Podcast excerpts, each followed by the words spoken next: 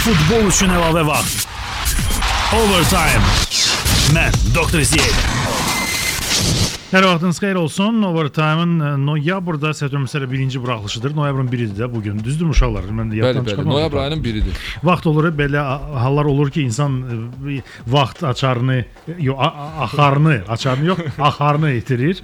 E, və e, bu adətən e, həftənin nə hansı gün olduğunu e, bilir, nə də e, ayın tarixini və Yəqin s. ki, bu dünənki oyundan sonra belə E, oldu. Bəli, 2 gün sən də bayaq qeyd etdin də, bir gün 7-5 olur, o birisində 5-4.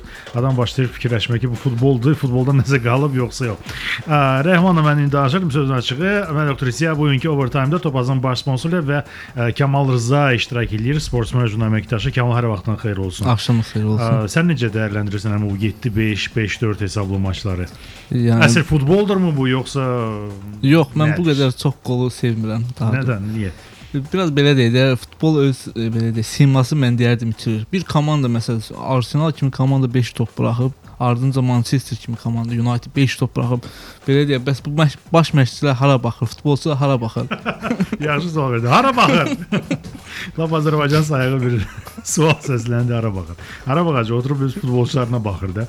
Mən Facebookdakı səhifəmdə ə, təxminən yarım saat bundan əvvəl ə, Carlo Ancelotti'nin fotosunu yerləşdirdim. Dünənki maçdan ə, PSG Olimpik Marseille oynayırdı. Fransa kubokunda, Li- Liga kubokunda, Fransa Liga kuboku idi maç. Və top əlinə düşüb heykəl kimi dayanıb topdan belə kim- kim çatdı çatdı təklif etdim də şərh etsinlər. Ə, maralı şərhlər yəni çox idi ki, ə, birinci olan topun sahibidir və s. Amma çox maraqlı bir qeydi ə, dinləyicilərdən də, rus fanlardan biri qeyd etdi ki, ə, bu fotoda onu daha çox həmin o ə, Carlo Ancelotti və o top dalınca qaçanlar yox. Həmin bu top ə, müxbirin başını əvəz etməsi oldu. Müxbir dayanıb mikrofonla və onun ə, belə deyək kafası əvəzinə top ə, fotoda əks olunub. Belə, yəni bu bir tərəfdən, amma mən belə düşünürəm ki, Kamal yaxın günlər ərzində biz indi çalışaraq maçları müzakirə edək, buna da dinləyicilər də cəlb edək. Dinləyicilər də bizimlə birbaşa şəhər nömrəsi 56 54 101-ə zəng etməklə əlaqə saxlaya bilərlər. Öz maçlarını, öz versiyalarını təklif etməklə və bizimlə müzakirə etmək şərti ilə 56 54 101 Ə, Kim qısa mesajları sevirsə, mobil telefonlardan 9101-ə yaza bilər və yaxud da 9101 901 deyəndə amma elə bilir ki 3 3 hərfdir. Çünki 900 birlikdə səsləndə 901 olur. Ona görə 901 belə demək bəlkə daha dəqiq olardı. Eyni zamanda mənim Facebook səhifəm var, Twitter səhifəm var. Ə, Orada Doktor İzzət səhifələrində daxil olub orada da yaza bilərlər. Naqd danışırıq. Bugünkü proqramı təhlil edərkən Topazın proqramlarını biz görürük ki, İspaniya kubokunun ə, bir neçə matçı var. Valladolid Real Betis təxminən 50 dəqiqədən sonra start götürəcək. Ona sözün açıq onun müzakirəsinə ə, böyük bir vaxt ayırmağa da mən misal üçün tərəfdar deyiləm. Hərçənd Topaz proqramlarında bu maç həm canlıdır, həm təklidir ə, və s. Hər halda komandanın gücünü bilmək lazımdır. Valladolid və Real Betis bir-birinə qarşı adətən ə, çətin, yəni prinsipial maç keçirirlər və bunun ə, sayəsi nəticəsində də əmsallar da özlərini öz əksi tapıb Valladolidin meydan öz meydanda əsas vaxtda qələbəsi. Hərçənd burada 2 maçdan olur. Yəni burada bir əsas hissədə hissədə 2-2 də ola bilər. Valladolidin qələbəsi 2.15 əmsalı ilə verilir. Real Betisin qələbəsi 2.90 əmsalı ilə verilir. Qızıl ə, proqramda isə Topazın qızıl proqramında Valladolidin qələbəsi 2.05, ə, Betisin qələbəsi isə 3.45 ilə verilir. Real Betis isə Azərbaycanlı futbol həvəskarlarına çox yaxın komandalardan biridir. Vəli Qasımov sayəsində Vaxtilə vaxtilə və Betis çox yüksək yerlər tuturdu İspaniya La Liqasında. İndi isə bu komandalar La Liqada bir maç keçiriblər 18 sentyabr tarixində Valladolidin meydanında. Və Real Betis onları 1-0 hesabı ilə məğlub edə bilib. Bax bu minimal hesablı qələbə bir növ ə, fikir yaradır ki, Real Betis bu maçda da uduzmaz ən azı. Amma bu kubokdur. Ə, Realın Real qələbə çaldı ə, bu ilk maçlarda 4-1. Barselona da qazandı öz maçını. Yəni bu ilk maçlarda artıq bu üstünlüyü təmin ediblər və cavab maçlarda da müəyyən dərəcədə uğuru əldə saxlayacaqlar. Bu şəksiz şəkildə bəllidir. Sən nə deyə bilərsən Valladolid Real Betis? Əgər nəsə deməli bir sözün varsa bu maç haqqında. Çətin oyundur. Yəqin ki, belə deyək, bet ə, bəli kubok matçıdır. Ə, Cavan matçı var qarşıda. Ona görə də komandalar ehtiyatla oynayacaq. E, nəzərə alaq ki, ilk oyunda 0-1 hesabı qeydə alındı Valladolidin meydanında. Bu La Liga maçı. Aha, La Liga maçı. Bu gün yenə əksəriyyət fikirləşir ki, Betis daha şanslı. Doğrudan bu mövsüm Betis yaxşı təsir bağışlayır. Hı -hı. Amma mənə elə gəlir artıq bu gün e, həmin nəticə təkrar olmayacaq. Yəni Betisin qələbəsi çətin görünür. Mənim fikrimcə valiyyət heçəli oyundur. Konkret eşitəli oyundur. Bəli. Mən sözün açığı üstünlüyü burada birinci hissəyə verərdim. Birinci hissənin heç-heçə bitməsinə. Ə, Məsələ həmin o çətin oyun olmağına görə, məhz prinsipial oyun olmağına görə, məhz kubok oyunu olmağına görə birinci hissənin heç hissəsinin əmsalı 1.90-dır. Ən belə rahat ə, əmsal kimi görünən bir əmsaldır. Bəs gol Gol gola o qədər də böyük inam yoxdur. Gol gol ə, 1.60 əmsalları verilir hərçənd. Yox gol 1.90 əmsalı. Yəni burada bookmakerlər daha çox ə, üstünlüyü qarşılığı gol versiyası verirlər. Lakin komandalar son 2 maçda Valladolidin meydanında yox gol oynayıblar. Yəni bu tendensiya alt oynayırlar, yox gol oynayırlar 1-0. Birində Real qalib gəlib, digərində Valladolid qalib gəlib. Valladolid aşağı segundada olanda qalib gəlib. Ə, Betis isə Primera. Primera Primerada, La Ligada ə, qalib gələn olan ə, qalib gələn komandadır. Hər halda mən təklif edirəm, yəni birinci hissənin ə, heç içəsini.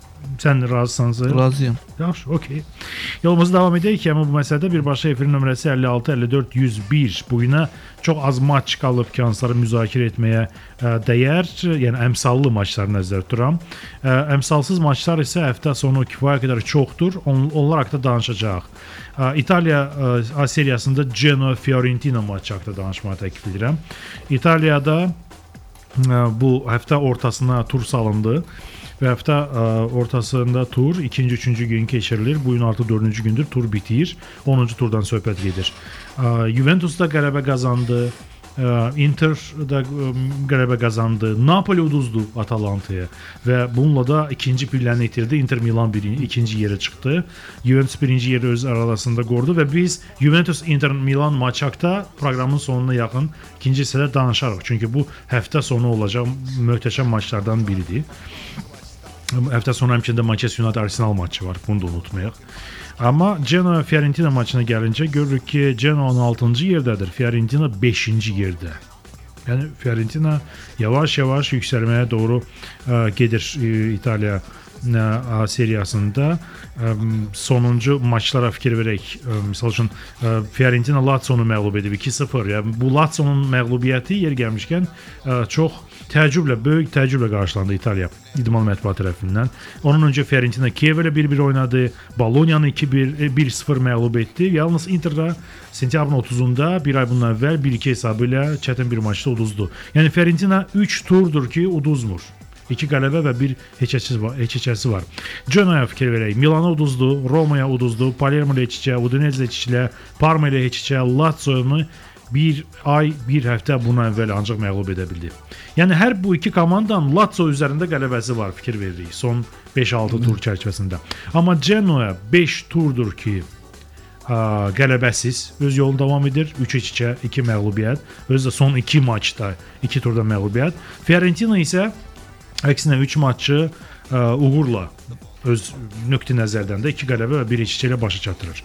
Bu baxımdan Fiorentinanın əmsalı bu maçda qələbə əmsalı 2-0-5 daha məntiqli görünür, nəinki Genoa'nın öz meydanında 2-70 əmsallı ə, qələbəsi. Sənin fikirlərin? E, razıyam. Çünki e, mən Fiorentina bu mövsüm keçirdiyi oyunlara diqqət yetirirəm.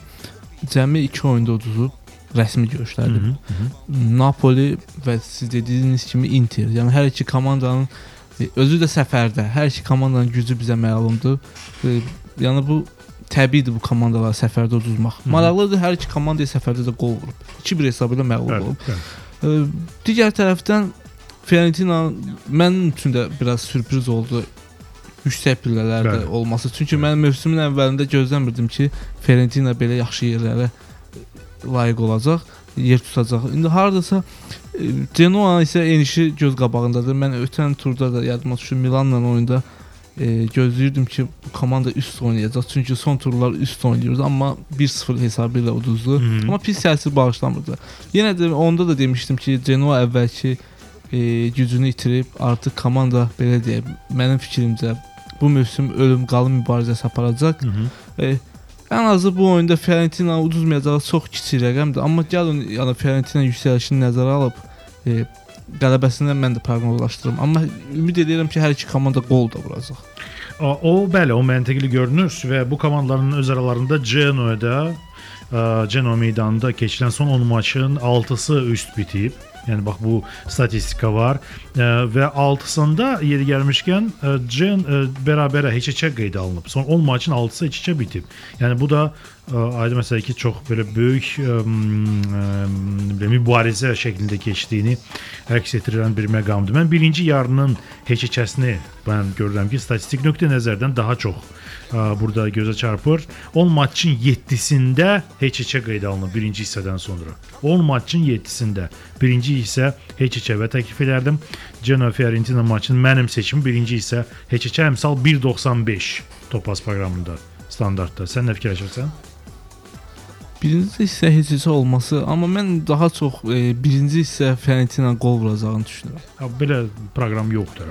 Yox, necə? Ona görə də onu bəli. nəzərə alsaq, Bəli, mən hə. Fiorentina hissə qələbəsini nəzərə alıram. Hissə qələbəsinin Bəli. Fiorentina birinci hissədən Hissə- sonra hesabda irəli İrəli olacaq. olacaq. Mən- 2.90 Bəli. əmsal verilir. Okey, maraqlıdır və risklidir hətta deyim, amma Genon ümumiyyətlə ehtiyatlı yanaşmaq istəyənlər mən məsləhət görərdim Genon məğlub olmayacaq bu maçda. Seçsinlər 1x cüt şans. 1.48 əmsalı var, təkli maçdır. Amma 1.48 faktiki 1.50 deməkdir. Normal əmsaldır, yəni ehtiyatlı yanaşanlar. Risk sevərləri mənim məsləhətim ilk hissə içəcə, Kamal məsləhəti ilk hissədə Fiorentinanın hesabda irəli olmasıdır. Mən Doktor İziya Kamal Rza bu müzakirədə də iştirak edir. Overtime birazdan davam edəcək. Topaz baş sponsordur. Birbaşa efrimizin nömrəsi 56 54 101.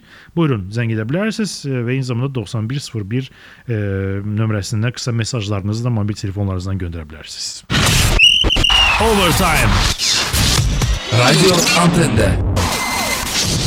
Gəlin overtime davam edək. Mən Otrisiya və bu gün müzakirələrdə mən e, Kamal Rza ilə söhbətləşirəm, sport meneceri əməkdaşı ilə. E, Kamal bugünkü maçlar haqqında biraz əvvəl danışdıq. Genoa, Fiorentina var idi, Valladolid, Real Betis haqqında.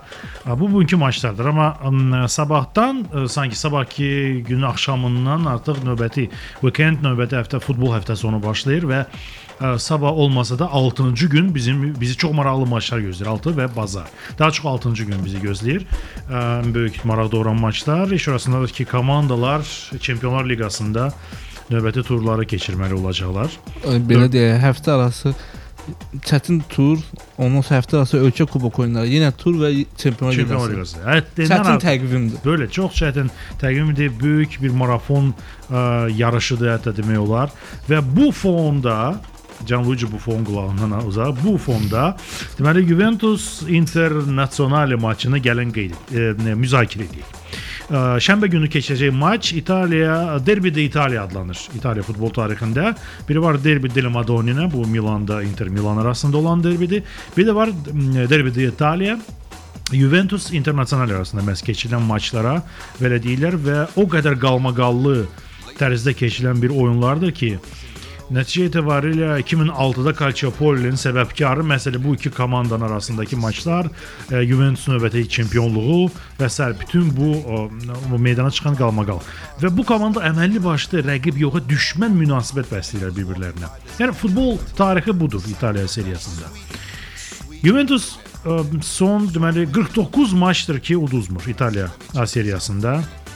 Dünən 115 illiyini, bu gün daha doğrusu 115 yaş tam olur Juventus'un. Təbriklər Rəhman Rəhmana yox, ümumiyyətlə Rəhman Rəhmanla birlikdə və Kamal'la birlikdə Juventus'un azarkeşləri Juventinoları təbrik edirik. Əgər Juventinolardan kimsə bizi ə, dinləyirsə və Juventus'u misal üçün təbrik etmək istəyirsə, bir klub olaraq Birbaşa efrimizin nömrəsi 56 54 101-dir və ə, qısa mesajlarınızı da mobil telefonlarınızdan 9101 nömrəsinə də göndərə bilərsiniz. Eyni zamanda Facebook və Twitterdəki mənim Doktor İziya səhifələrimdə də iştirak edə bilərsiniz bu müzakirələrdə. İstənilən yəni futbol mövzusu buyurun, müzakirə edək, problem deyil. Həmçinin də proqnozlarınızı. Ə, Və ə, deməli Juventus söhbətə qayıdarkən 115 illiyini qeyd edir bu gün. Dünən Bologna üzərində qələbə qazandı 2-1. Ə, yaxşı qollar idi. Yəni hesabata baxarkən. Ə, Internasional isə 6 maç dalbadal qələbə qazanır İtaliya seriyasında. Və öz meydanında Juventusun 5 maçdan 5 qələbəsi var. Internasionalinin qonaq meydanında 5 maçdan 5 qələbəsi var. Top fərqi də demək olar ki, eynidir. 12-2 Juventus öz meydanında və 11-1 Internasionali qonaq meydanında. Burada bir məqam var. Juventus hamıdan çox qol vurub indi hal-hazırda. 10 turdan sonra 20 22 qola yələnib. Ə, Öz qapısından isə hamıdan az buraxıb 5 qol. Bax indi nə fikirləşək, nə proqnozlaşdıraq. Əmsal yoxdur ortada və gəl sadəcə götür qoy eləyək həm bu maç ətrafında. Şənbə günü birisi gün Juventus Internasional. Axşamki oyunlardan sonra mənim dostlarım artıq belə dedi, sə- Face səhifələrində e, Inter nəzarətçiləri deyirdilər ki, Juventus gözlə biz gəlirik. Dünən çətin qələbə qazandı, ikinci pilləyə qalxdı və bundan sonra Inter nəzarətçiləri düşünür ki, bu illəri Juventusa əsas rəqib məhz Inter olacaq. Yəni hazırki turnir cədvəlindəki vəziyyət də bunu göstərir və biz bura Napoli əlavə eləyə bilərik. Mən mövsümün əvvəlində Napoli mənim favoritim olub. Dünən uduzdu Atalanta sözün açığı. Uduzmamalı idi. Napoli ilə komandadır. Yəni gözlənilməz məğlubiyyətlər olacaq. Bilmirəm səbəbi nədir. Romantika budur da futbolda. Bəli. Bəli. Amma Juventusun həqiqətən mən bu iki mövsümdə belə nəticələr qazanacağını gözləmirdim. Yəni gəlin etiraf edək, heyətə baxırıq. Ulduz oyunçu kimdir? Pirlo. Bir ulduzu var da dünya səviyyəli. O da ki artıq Buffon.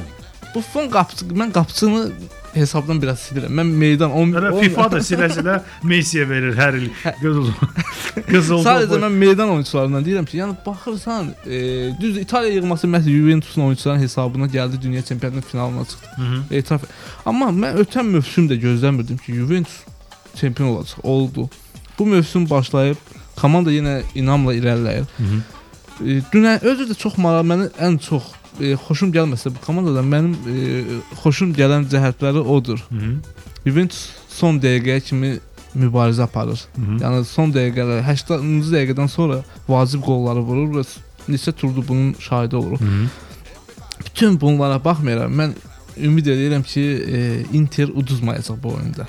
Çünki artıq uduzsa, e, Napoli uduzdu Juventusa 2 tur əvvəl artıq fərq artdı. Onda xalları eyni idi. Bəli. Əgər Inter də uduzacaqsa, belə deyək, artıq Juventusun çempion olması münasibətilə təbrik etmək lazımdır. Mən belə düşünürəm. Düzdür, böyük xal fərqləri aradan qalxıb.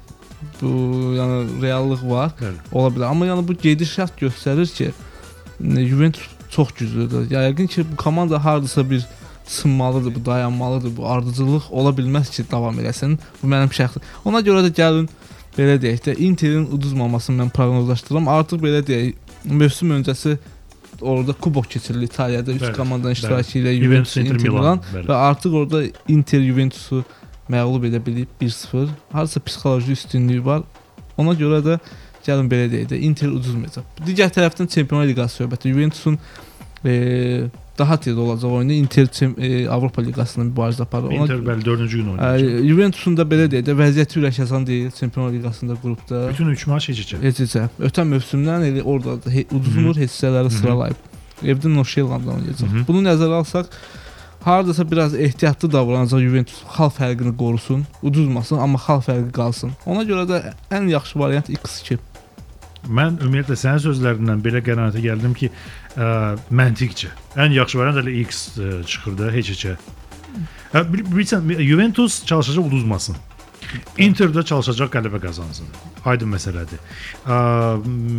Və bu bu deməli bunun müqabilində Juventus özünün 50-ci məğlubiyyətsiz bir maçını meydana çıxara bilər. Bu həftə onun yubiley illik, hə, 115 illik həftəsidir. Ə, Bəli. üstəgəl 50-ci məğlub edilməzlik normal bir nəticə. Inter isə qonaq meydanda 5 oyundan 5 qələbə. Yəni bunun da a- a- axırı olmalıdır da. Və ən ən yəni ən məntiqli ə, burada qol-qol üzə çıxır, qarşılı qol. Mən qol-qol gözləyirəm. Bəli, bu ən ehtiyatlı yanaşmadır mən hətta deyərdim bu maç üçün. Çünki həm Juventus həm də Internasionalın qol vurmasını mən ə, gözləyirəm. O ki qaldı riskli, yəni əmsallar yoxdur. Sözün açığı qarşımızda birazdan saat yarımdan sonra Topazda proqramları tərəfindən açıqlana bilər. Təxminən 2 saata yaxın vaxt keçməlidir bu proqramdan sonra. Ə, Ancaq ə, deməli riskli olaraq mən bu maçda Foralı məhz Juventusun qələbəsini gözləyərdim. Foralı. Ə, Çünki bax Inter qazandığı 6 maçı o qədər də güclü rəqiblərə qarşı qazanmayıb. Yəni Siena'ya ümumiyyətlə biabırçı olaraq uduzub. Ondan sonra özünə kəndinə qayıdıb necə deyirlər və 6 qələbə dalbadal. Amma bütün komandalar Siena'dan biraz yüksək səviyyədə olan komandalardır. Juventus isə çox çətin bir maçda Napoli-ni məğlub edib. Yəni birbaşa rəqibini, hansı ki ikinci yerdə gedirdi. Ondan sonra Napoli məyuslandı, getdi Atalantaya doğru. Yəni Juventusun bu bu bu bu baxımdan e, güclü komandalara qarşı maçı qazanmaq təcrübəsi mövcuddur. Ona görə e, foralı qələbə Juventus üçün Interdə səfərdə əsas rəqibi Milana qalib gəlib. Milan indi Neftçi ilə heç heç oynayır. Mən də hətta deyərdim. Belə. derbi derbi də həmişə. Bəli, derbinin favoriti olmur. Kamal Rza bu gün studiyadadır. Mən. Z ilə birlikdə müzakirə edir. Overtime-da kiçik fasiləyə ə, yol verək. Topazdan da yeni bir məlumatım var. Biraz səbriniz olsun. Yeni proqramlar daxil olub Topaz proqramları sırasına. Ə, bu yeniliklər haqqında birazdan mən sizə məlumat verəcəm.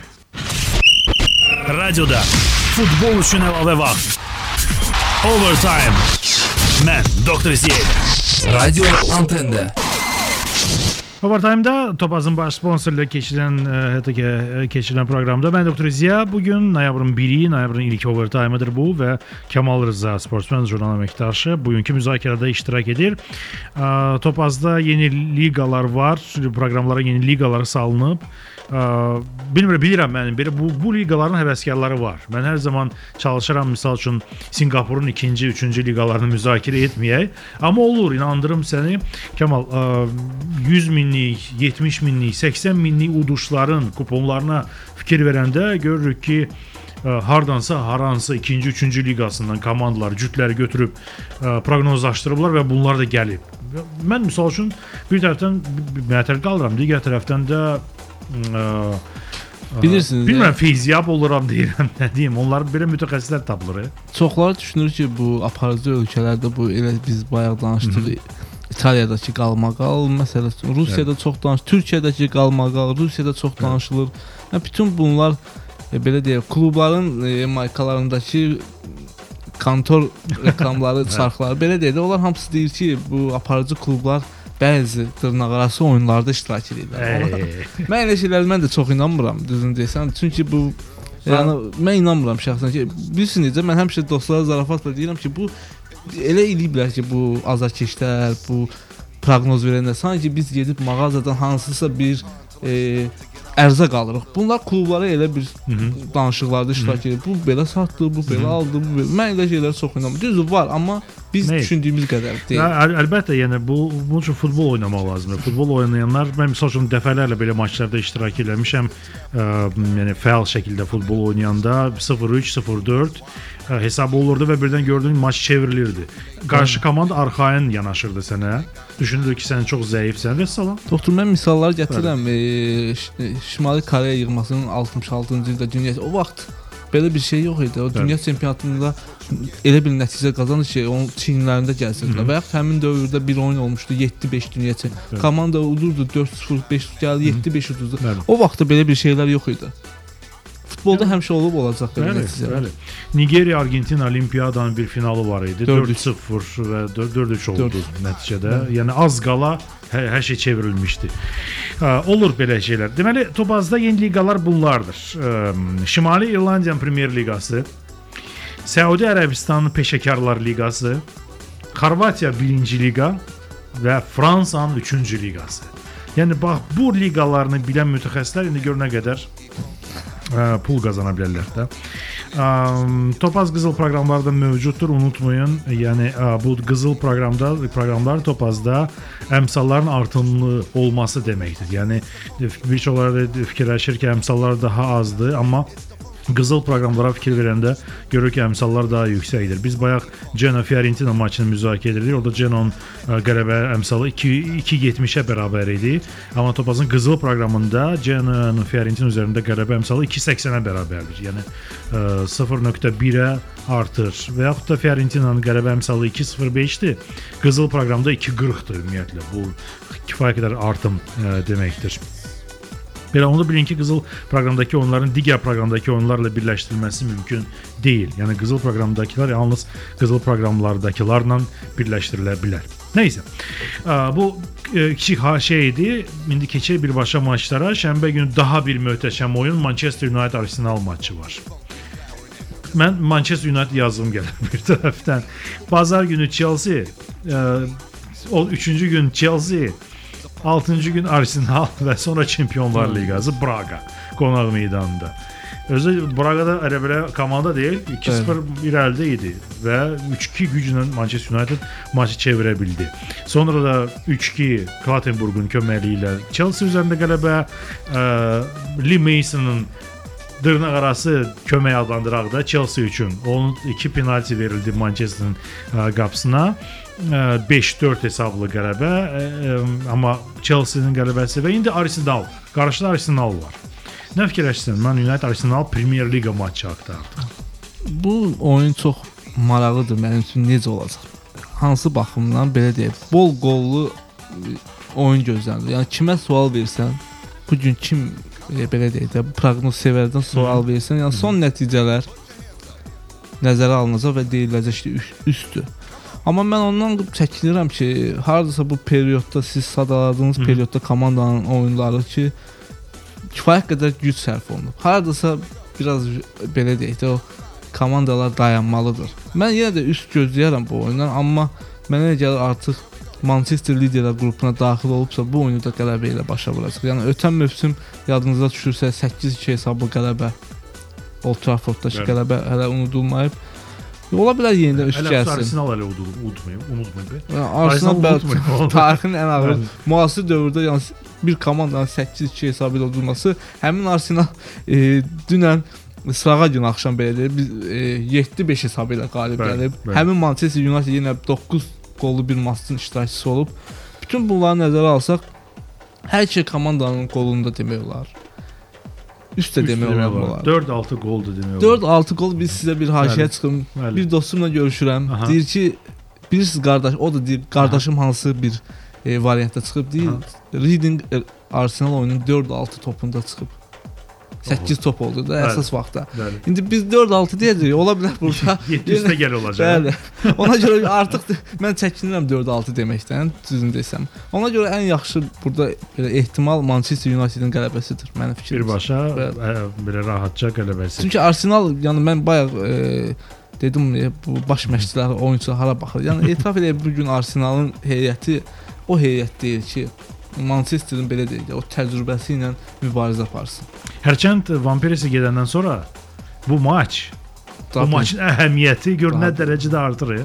Van Persie öz keçmiş klubuna qarşı. görək nə meydanda olacaq, mütləq olacaq. Mütləq olacaq. Dünən oynamayıb. Yəni nə Rooney, nə. Van Persie oynamayıb. Ə, əsasən Özü həmişə e, belə futbolçular da keçmiş komandalarını cəzalandırırlar. Yəqin ki, hələ bir qol da vuracaq. İndi Van Persie deməli öz həyatında ilk dəfə olaraq Arsenala qol vuracaq da.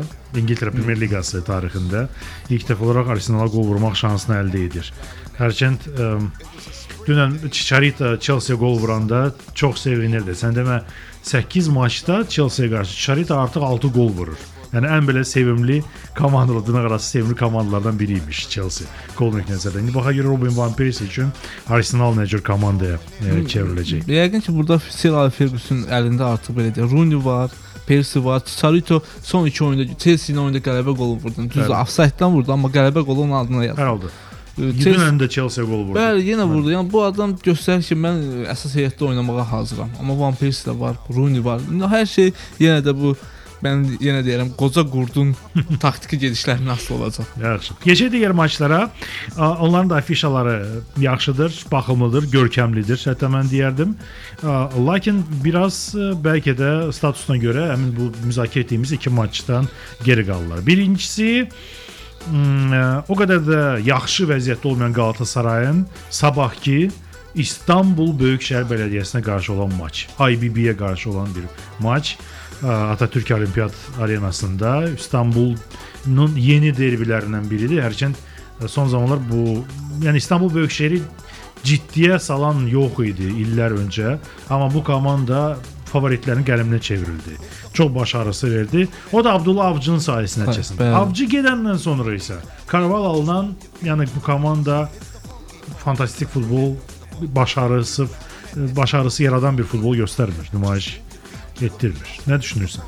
Bilirsən, çox maraqlıdır ki, bu İstanbul Böyükşəhər Bələdiyyə e, güclü komandalarla daha yaxşı oynayır. Zəiflərlə belə deyək, zəif oynayır. Elə Beşiktaş bu il özünə bənzəməsə də artıq Beşiktaşla məhsuldar heçsə eləyib 2-2 Mən yaxşı səfər 2-2 olmuşdu Hı. bəli ilk turda. hı. Məsələn, bir tur əvvəl səfərdə Kayserispora qalib gəldi. Yəni bu komandadan gözlənilməz nəticələr olur. Qalatasaray da e, ötən tur Kayserisporu udub həmin Kayserispor görünür ardıcıl məğlubiyyətlər eyni komandalar gün qarşılaşırlar. E, mən deyərdim yenə də Qalatasarayın səfərdə problemləri var. Mən neçənci dəfədir sizin qonağınız olmam. Mən hər dəfə Qalatasaray qonaq meydanında oynayır. Yenə də qonaq meydanı və hər dəfə deyirəm ki, Qalatasaray qalib gəlməyəcək. E, yenə də elə düşünürəm ki, Qalatasaray qalib gəlməyəcək və alt deyərdim bu oyuna. Gəl fikir verək hesablara. Abdullah Avcı'nın dövründə İstanbul Böyükşəhər Galatasaray öz meydanında 2-0 qalib gəlib, 3-1 hesabı ilə qalib gəlib. Ondan öncə isə uduzur. 0-1, 0-1, 0-3. Yəni bu İstanbul Böyükşəhərlərin belə deyək, bələdiyyəçilərin meydanında son 5 maçdan ikisini İstanbul Böyükşəhər qala- qazanıb, 3-ünü Qalatasaray. Qolların sayına fikir verdikdə görürük ki, əsə 3 maç alt bitir, 2 maç üst bitir. Ümumiyyətlə son maçı isə bu ə, deməli ilin m, səhv etmirəmsə yanvarında ə, Qalatasaray 4-1 qazanıb İstanbul Böyükşəhər Bələdiyyəsi üzərində. Bu da yəni Qalatasarayın artıq ə, Fatih Terim dövrü hesab olunur da. Ə, 4-1 və ə, bu baxımdan bəlkə də Qalatasarayın birbaşa qələbəsini İstanbul Böyükşəhərin meydanında demək olar. Riskli bir yanaşmadır amma hər halda Demək olar, amma yenə deyirəm, son turlarda baxıram ki, İstanbul Böyükşəhər zəif nəticələr 3 məğlubiyyət birdən-birə oldu ki, hardasa mən bunu gözlə özü də baxıram bu komandalar kimdir? Eski Şəhərspor səfərdə, evdə Gənclər Birliyinə və səfərdə Mersin İdman Yurduna ki, hansı ki Mersin İdman Yurdu ilk qələbəsi idi çempionatda. 9-cu turda qeydə alındı. Yəni bütün bu buna baxmayaraq İstanbul Böyük Bələdiyyə heyətində yaxşı oyunçular var. Belə də hücum xəttində Pierre Webo var. Hı -hı. Biz İspaniya çempionatından tanıyırdıq Bəli. Cameron. Məhsuldar oyun göstərən bir futbolçudur. Bütün bunların, yəni Qalatasarayın da belə də problemləri müdafiədə çoxdur. Yəni vuracaq İstanbul Böyükşəhər Bələdiyyə ona qol və vursa IBB hesabı də- qoyacaq. IBB. IBB. Gəl ə, Türk futbolu üzrə mütəxəssis olan Rəhmandan soruşaq. Ə, IBB-nin Qalatasaray ilə matçı ətrafında bir Fənərbağçə baxışı. Mən e, istənilən halda e, Galatasaray əgər Avropada oynayırsa və ya başqa bir turnirdə iştirak edirsə, istə, istənilən halda e, Galatasaraya uğurlar e, arzulayıram həmişə Aha. bir Türk e, komandası olaraq, amma Türkiyə Super Liqasında təbii ki, mən anti Galatasaraylıyam və istənilən halda hansı klubla oynayır oynasın, mən Galatasarayın məğlubiyyətini istəyirəm. Amma yenə deyirəm bu Hə. Türkiyə Super Liqasından söhbət gedir. Ancaq klubuyla. İndi indi IBB sözün açığı Kamal Rəhman, ə, sənin sözünə qüvvət ola bilər. Sözün açığı Qalatasaray axı Clujla oynayacaq. Çempionlar Liqası öncəsi maç. Ə, bu baxımdan Qalatasaray üçün stressdir sabah. Mənə elə gəlir bu oyundan bu oyunda uduza bilər. Uduza bilər. Xal itirə bilər Qalatasaray. Amma orada artıq onun xal itirməyə Bu məqam var. haqqı yox. Okey, mən üstləyim bu maça. IBB Qalatasaray maçına üstləyək və bu müzakirəni, bu maçın müzakirəsini bu hissəni də bitirək. Topazın baş sponsoru Overtime sonuncu hissəsinə birazdan keçəcək. Futbol üçün əlavə vaxt. Overtime. Mən Doktor Ziyad. Overtime-ın sonuncu hissəsində biz e, mən Dr. Ziya və e, Kamal Zat, Sportsmen Jurnal əməkdaşı bugünkü buraxılışda gəlin İspaniya La Liqasına yollanaq. Kamal, təklif edirəm 6-cı gün e, Barcelona Celta Vigo bir tərəfə bu maç. Real Madrid Saragossa-da bir tərəfə. Malaga Rayo Vallecano maçı da var. Bu da bir tərəfə. Hərçənd bu 3 maçın birində sensasiya ola bilər. Ən böyük maraq sözün açığı Valencia Atletico Madrid maçı doğurur. Bəli. Bakı vaxtı ilə gecə saat 1-də səhvimizə başlayacaq bir maçdır. Ə, yəni indi yuxusuz gecə yaşamaq istəyirəm. Sözün açığı şənbədən bazara keçən gecə də olar ki, biraz Olar. yatmamaq. Valencia Atletico Madrid. Ə, bu maçın afişası qəşəng görünür, aydın məsələdir. Cədvələ fikir verək. Valencia kifayət qədər aşağı pillədədir. Özü üçün 11-ci yerdə. Atletico Madrid isə çempionluğa iddialı olduğunu Barselona ilə eyni xal hesabı ilə ə, hesabın mövcudluğu ilə sübuta yetirir. Hərə 25 xal toplayıblar Barselona ilə birlikdə. 9 maç, 8 qələbə, 1 heçəcə. Valencia isə ə, deməli 3 qələbə, 2 heçəcə, 4 məğlubiyyəti var. Yəni özünə oxşamayan bir ə, formaya malikdir hal-hazırda. İndi komandaların bir-birinə qarşı maçlarına Valensiyada fikir verək. Bu ilin aprelində 0-1 Valencia Atletico Madrid uduzur. Keçən il sentyabr 1-0 qalib gəlir. 2 il əvvəl sentyabrda 1-1. Ha, həmin o 10-cu ilin aprel ayında 2-2 və 3 il əvvəl sentyabrda 2-2. Fikir veririk ki 2-2 2-2 1-1, yəni qarşılıqlı qollar, amma 1-0 və 0-1 son 2 maç Valensiyada. Bax belə az qollu keçilən son 3 maç Valensiya meydanında müəyyən bir fikirlər yaradır. Bu il aprelində bu komandalar Avropa Liqası çərçivəsində qarşılaşıblar. Onu onu vurğulamaq istəyirəm və hər iki maçda Atletico Madrid qalib gəlib. 4-2 və 1-0. Yəni bu aralarındakı son maç idi. La Liga çərçivəsində isə keçən sezon Valencia daha üstün olub. Yəni 1-0 və 0-0. Nəticədə 3 xal Atletico Madriddən güclü artıq forma toplayan Atletico Madriddən qoparda bilib. 4 xal daha doğrusu 3, üstə gəl 1. Nə fikirləşirsən həmin bu maç haqqında Valencia Atletico Madrid? E, belə deyək, Valensiya e, biz son illərdə, son 10 ildə gördüyümüz Valensiya deyil. E, ötən proqramda da mən demişdim, e, komanda zəif təsir bağışlar. Düz e, yaxşı heyətdə yaxşı oyunçular var. Məsələn, hücumda Saldar onu fərqləndirmək olar. Bununla belə etiraf etmək lazım ki, Atletico Madrid kifayət qədər güclüdür bu gün. Çox Yəni, güclüdür. Çətin atıldı. E, mən İndi onlar gözləməzdim. Barcelona oynasalar fantastik bir oyun olacaq. Həm çox olub onların arasında Bəli. maraqlı oyunlar 4-3, 5-4 Bəli, hesablı. bəli. Mən yaxşı xatırlayıram Bəli. son illər. O günlərdə hələ YouTube-da mən 5-4 hesablı bir oyuna da baxdım. Super Kub kubokdu səhv eləmirəmsə İspan. Yəni bütün bunları nəzərə alsaq, Valensiyanın işi heç də asan olmayacaq. Yəni komanda evdə düzdür, yaxşı nəticələr qazanır. Çempionatda hələ evdə uduzmayıb, Primerada belə deyək. Əvəzində bayaq Juventus Interdə olan söhbət, Atletico Madrid də səfərdə uduzmayıb. Qələbələr sıralayıb. Özü də mən deyərdim ki, e, bəlkə də artıq Barselona özünə realı e, belə rəqib saymır. Bu dəqiqə çəkindiyi komanda Atletico Madriddir. Əgər şəxsi görüşləri də var, belə deyək, hələ qarşıda. Hı -hı. O oyunda Atletico Madrid Barselonaya qalib gələrsə, lider olacaq. Başlayalım. İspanya çempionu. Yeni nəhayət ki İspanya yeni çempion olacaq. Bəs niyə də olmasın Hı -hı, doktor? Mən hı -hı. çox istəyərdim. Məsələn, mən çox Barselona azarkeşi olsam, mən istəyərdim artıq bu hegemonluğa son qoyulan bir klub çıxsın. Bəlkə də Falcao'nun sayəsində mən deyərdim, Falcao'nun sayəsində Atletico bunu yaşayar. Və biraz da Arda Turan. Düz zədəlidir. Yox, Əmrə Belözoğlu'nu fərqləndirərdim mən. Aha, mən aha. nəysə onu daha güclü. Sən Rəhmana görə deyirsən də, Rəhman burada oturub Əmrə Belözoğlu deyir. Ona görə. O da keçmiş Qalatasaraylı. Hər halda. Amma Fənərdən getdi də. Bu oyun üstü. Mənim fikrimcə üstü. Və Atletico Madrid qələbə qazanacaq. Yəni bu son ötən mövsüm Avropa Liqasında qazandığı təcrübə və hazırdakı bu komandanın belə deyək, ruh yüksəkliyi ilə oyun nümayiş etdirməsi şəxsən bir tur əvvəl o Falcao cərimə zərbəsindən 90-cı dəqiqədə qələbə topunu vuranda mən artıq dedim bu komandaya halaldır. Lideri yaraşır. Hı -hı. Ona görə də davam gəlsin istəyərdim. Qırmızı ə, ağ zolaqlı formalar da onlar yaraşır.